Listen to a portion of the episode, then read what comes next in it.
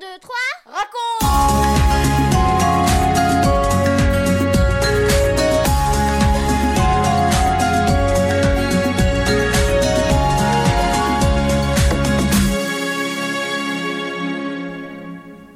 Bonjour, bonjour. Vous êtes là? Les garçons, les filles, les parents, tout le monde est prêt à l'écoute de 1, 2, 3 raconte, notre onzième émission. Et aujourd'hui, nous avançons dans notre découverte de la vie de Jésus. Nous avons vu la dernière fois que l'ange Gabriel est venu annoncer à Marie que Dieu l'avait choisi pour être la maman de Jésus. Ce bébé n'était pas n'importe quel bébé, puisque c'était le Sauveur, promis depuis très longtemps, le Fils du plus grand des rois, le Fils de Dieu. Marie habitait avec Joseph dans la petite ville de Nazareth. Elle préparait la venue de son bébé car le moment de l'accouchement approchait. Mais ce qu'elle ne savait pas, c'est que du haut du ciel, Dieu lui aussi préparait la venue de ce bébé. Nous allons voir aujourd'hui comment il va tout bousculer pour que cette naissance se déroule comme il l'avait annoncé par les prophètes. À la fin de l'histoire, tu pourras répondre à cette question pourquoi Dieu a-t-il voulu que les choses soient si simples? Écoutons maintenant ce récit que tu pourras relire au début de l'évangile de Luc. 1, 2, 3, raconte Est-ce que tout est prêt pour la naissance de Jésus? Non, tout n'est pas en place comme Dieu l'a prévu. Il avait annoncé par un prophète que le Sauveur promis devait naître à Bethléem. Mais souviens-toi, Marie et Joseph, ils habitent à Nazareth. Alors, comment Dieu va-t-il s'y prendre pour que ce qu'il a prévu se réalise? Eh bien, c'est à Rome, à des centaines de kilomètres de Nazareth, que Dieu va faire bouger les choses. L'empereur va décider de faire un recensement. Il veut connaître le nombre d'habitants de son immense empire. Et c'est ainsi qu'un jour, des soldats romains arrivent à Nazareth. Voici le décret de l'empereur, crie-t-il. Chacun de vous doit aller se faire inscrire dans la ville d'origine de sa famille c'est le recensement. Aller dans la ville d'origine de sa famille. Cela veut dire pour Joseph et Marie qu'ils doivent aller à Bethléem. Bethléem, c'est la ville de leurs parents.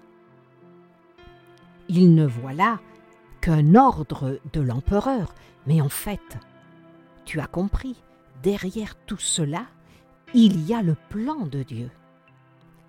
Ils n'ont pas le choix, ils préparent leurs affaires et ils se mettent donc en route pour ce grand voyage à pied. Quand enfin ils aperçoivent les premières maisons de Bethléem, quel soulagement Il ne reste plus maintenant qu'à trouver un lieu où se reposer ils ne savent pas ce que Dieu a prévu. Joseph frappe donc à la porte de l'auberge. Nous sommes complets, dit l'aubergiste. Il n'y a plus une seule place, avec tout ce monde qui arrive ici à cause du recensement. Mais c'est impossible de vous accueillir. Marie est très fatiguée et Joseph bien ennuyé. Que peuvent-ils faire? Où aller? Non, il n'y a pas d'autre auberge, pas d'hôtel. Et le bébé, qui va naître d'un jour à l'autre. Il y a les tables, dit l'aubergiste, au moins là-bas. Vous y serez à l'abri. Une étable Est-ce possible? Ce bébé, le fils du Dieu qui a tout créé, à qui tout appartient. Va-t-il naître? Dans une étable? N'y a-t-il pas sur la terre un meilleur endroit pour l'accueillir? Joseph installe Marie le mieux possible sur de la paille fraîche, et dans la mangeoire, il étale du foin bien propre et le recouvre d'un tissu. Ce sera le berceau du bébé. Et cette nuit-là, dans l'étable, les premiers cris d'un bébé nouveau-né se font entendre. Jésus est né. Il a quitté la gloire du ciel et il est là, sur la terre. Il vient vivre parmi les hommes.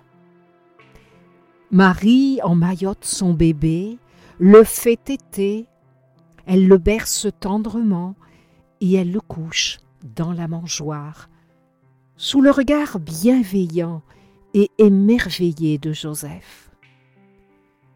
Tout vient de se passer comme Dieu l'avait dit, mais personne ne s'en rend compte. Et nulle part dans le monde, ni à Rome, ni à Jérusalem, ni même à Bethléem, on ne sait que Jésus, le Sauveur promis, vient de naître. Dans nos prochaines histoires, eh bien nous verrons comment Dieu lui-même va s'y prendre pour le faire savoir. Il a des moyens extraordinaires que personne ne peut imaginer.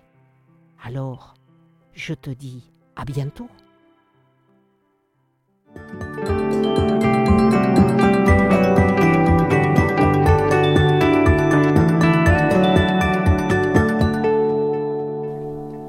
Un, deux, trois, quatre.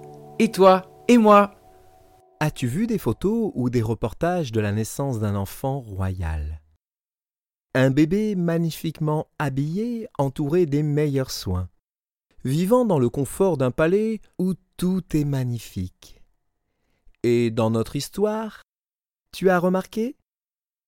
D'un côté, on parle de la naissance du Fils de Dieu, de Jésus, le roi des rois, et de l'autre, on découvre que cette naissance n'a pas lieu dans un palais, même pas dans une auberge, mais oui, dans une étable. Il est couché sur de la paille. Et oui, Jésus est né dans une famille tout à fait ordinaire et d'une manière la plus simple possible, bien loin des richesses. Que penses-tu de tout cela? Oui, cette histoire nous montre combien tout est simple avec Dieu. Mais pourquoi Dieu a-t-il voulu que tout soit si simple? C'est la question de Benji. Eh bien, tu as compris, s'il était venu comme un prince, personne n'aurait pu s'approcher de lui. Tu verras, au fur et à mesure de nos émissions, comment il a vécu sur la terre dans la plus grande simplicité.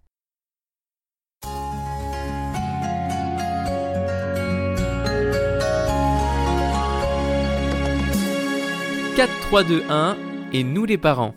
Vous avez remarqué les conditions voulues par Dieu pour la venue de son Fils? La famille, le lieu de naissance, n'est-ce pas surprenant? Le choix d'une telle famille et d'un tel endroit nous éclaire sur la nature même de Dieu. Il se révèle comme le Dieu accessible pour tous les hommes, pour nous, pour les enfants, pour nos enfants. Avec Dieu, il n'y a pas de barrière, pas de protocole, pas d'artifice. Tout est tellement simple. À chacun de nous de nous approcher de lui et d'encourager nos enfants à le faire également. Vous venez de suivre l'émission 1, 2, 3 raconte avec Françoise Anelato, Franck Cascales, Benjamin Lamotte, Céline Girardi, Baptiste Roland, Erwan, Yuna et la collaboration de Vital Radio et 365histoire.com. Si vous avez aimé cette émission, n'hésitez pas à la partager autour de vous. À bientôt!